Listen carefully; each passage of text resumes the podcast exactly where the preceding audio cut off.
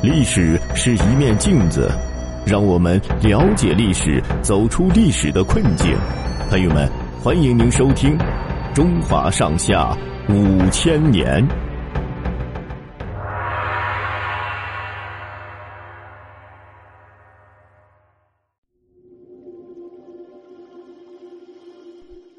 李肃雪夜取蔡州。唐宪宗即位以后。改变了对藩镇的姑息态度，这使他主政的元和年间再次出现了兴旺的局面。公元八幺四年，淮西节度使吴少阳病死，他的儿子吴元济不向朝廷报丧，自己管起了淮西的军务。他占据了蔡州一带的三个州，发动叛乱。蔡州，也就是现在的河南汝阳，他占据的地方不大。但是逼近唐朝的东都洛阳，地位十分重要。从蔡州向东北推进，还可以控制汴州，也就是现在的河南开封，切断运河交通，威胁唐朝的漕运。因此，这次叛乱成了唐朝的心腹大患。吴元济叛乱以后，宰相李吉甫就对唐宪宗说：“对淮西这个地方，国家要常年驻扎几十万军队来防守。”现在发生叛乱，要是不去攻取，将来叛军势力越来越大，就很难平定了。唐宪宗觉得李吉甫讲的很有道理，便于公元八幺四年下令讨伐吴元济，出动了十六路人马，共九万大军攻打淮西。可是唐军在淮西打了几年，没有能够平定叛乱。有些官员认为不能再打，劝唐宪宗收兵。这个时候。李吉甫已经病死，新上任的宰相裴度坚持继续用兵。他对唐宪宗说：“淮西叛乱是心腹大患，不能不除。况且朝廷既然已经出兵，其他地区的藩镇割据都在看朝廷有没有决心平叛，所以不能中途停止。”于是唐宪宗决定继续派兵攻打。公元八幺六年年底，他又任命李肃为。唐、隋、邓三州的节度使前去唐州，也就是现在的河南密阳。李肃是唐朝名将李胜的儿子，足智多谋。为了麻痹吴元济，他到唐州以后，故意装出了一副胆小怕事的样子，对将士们说：“皇上知道我怯弱无能，所以派我来安抚你们。对攻城打仗那类的事情，我可担当不了。”这些话传到吴元济的耳朵里。吴元济真的以为李肃是个不中用的将领，对他也就不做什么戒备。那个时候，唐州的官兵刚被吴元济打败，士气低落，伤兵很多。李肃亲自慰问伤兵，跟士兵们同甘共苦，将士们见了以后都很感动。李肃看到士气开始振作，就向朝廷要求增派军队，准备袭击吴元济的老巢蔡州。朝廷给了他两千骑兵。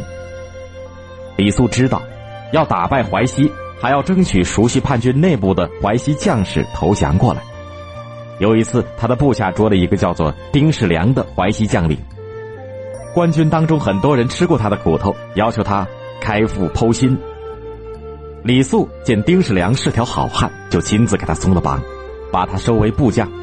以后又陆续收降了吴秀林、李忠义等淮西名将。当时。吴元济把主力都用来对付其他的官军，他们便向李肃献计说：“蔡州的精兵都在回曲，也就是现在的河南商水的西南和四面的边境，守卫蔡州的不过是一些老弱的残兵，可以乘虚直取蔡州。”这时，宰相裴度亲自到前方督战，李肃制定了一个偷袭蔡州的计划，向他报告。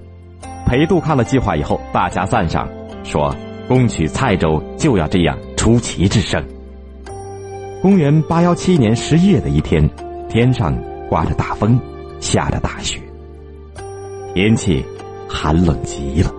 李肃突然命李忠义带领三千人组成突击队作为先锋，自己和朝廷派来的做监军的宦官带领三千人为中军，另一个将领带领三千人作为后队离营出发。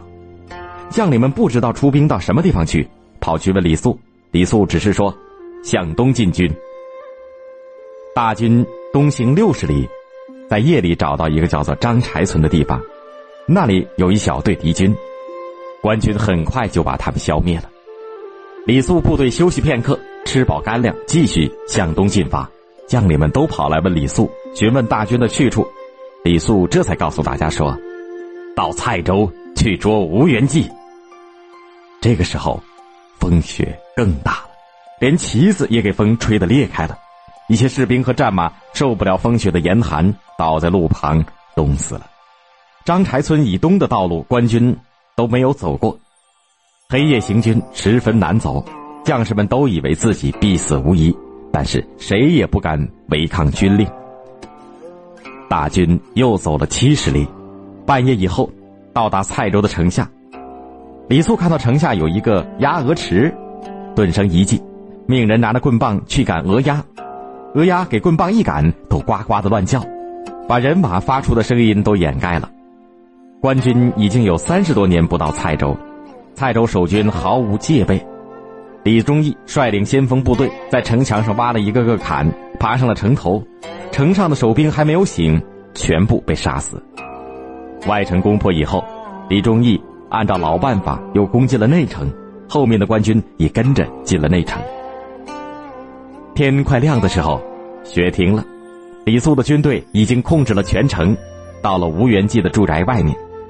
吴元济的亲兵看到官兵来了，吓了一大跳，赶忙奔进去报告。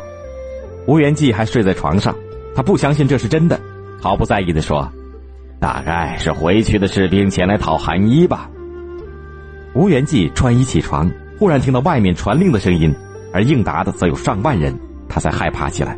他带领卫兵爬上墙头，负隅顽抗。他打了两天，哪里抵抗得住？最后只得缴械投降了。蔡州一破，吴元济驻守各地的叛军也全都向官军投降。吴元济被押解到长安处死。长期割据河北的藩镇，听到吴元济被处死的消息，非常震惊，纷纷表示愿意服从朝廷。唐朝统一的局面暂时得到了加强。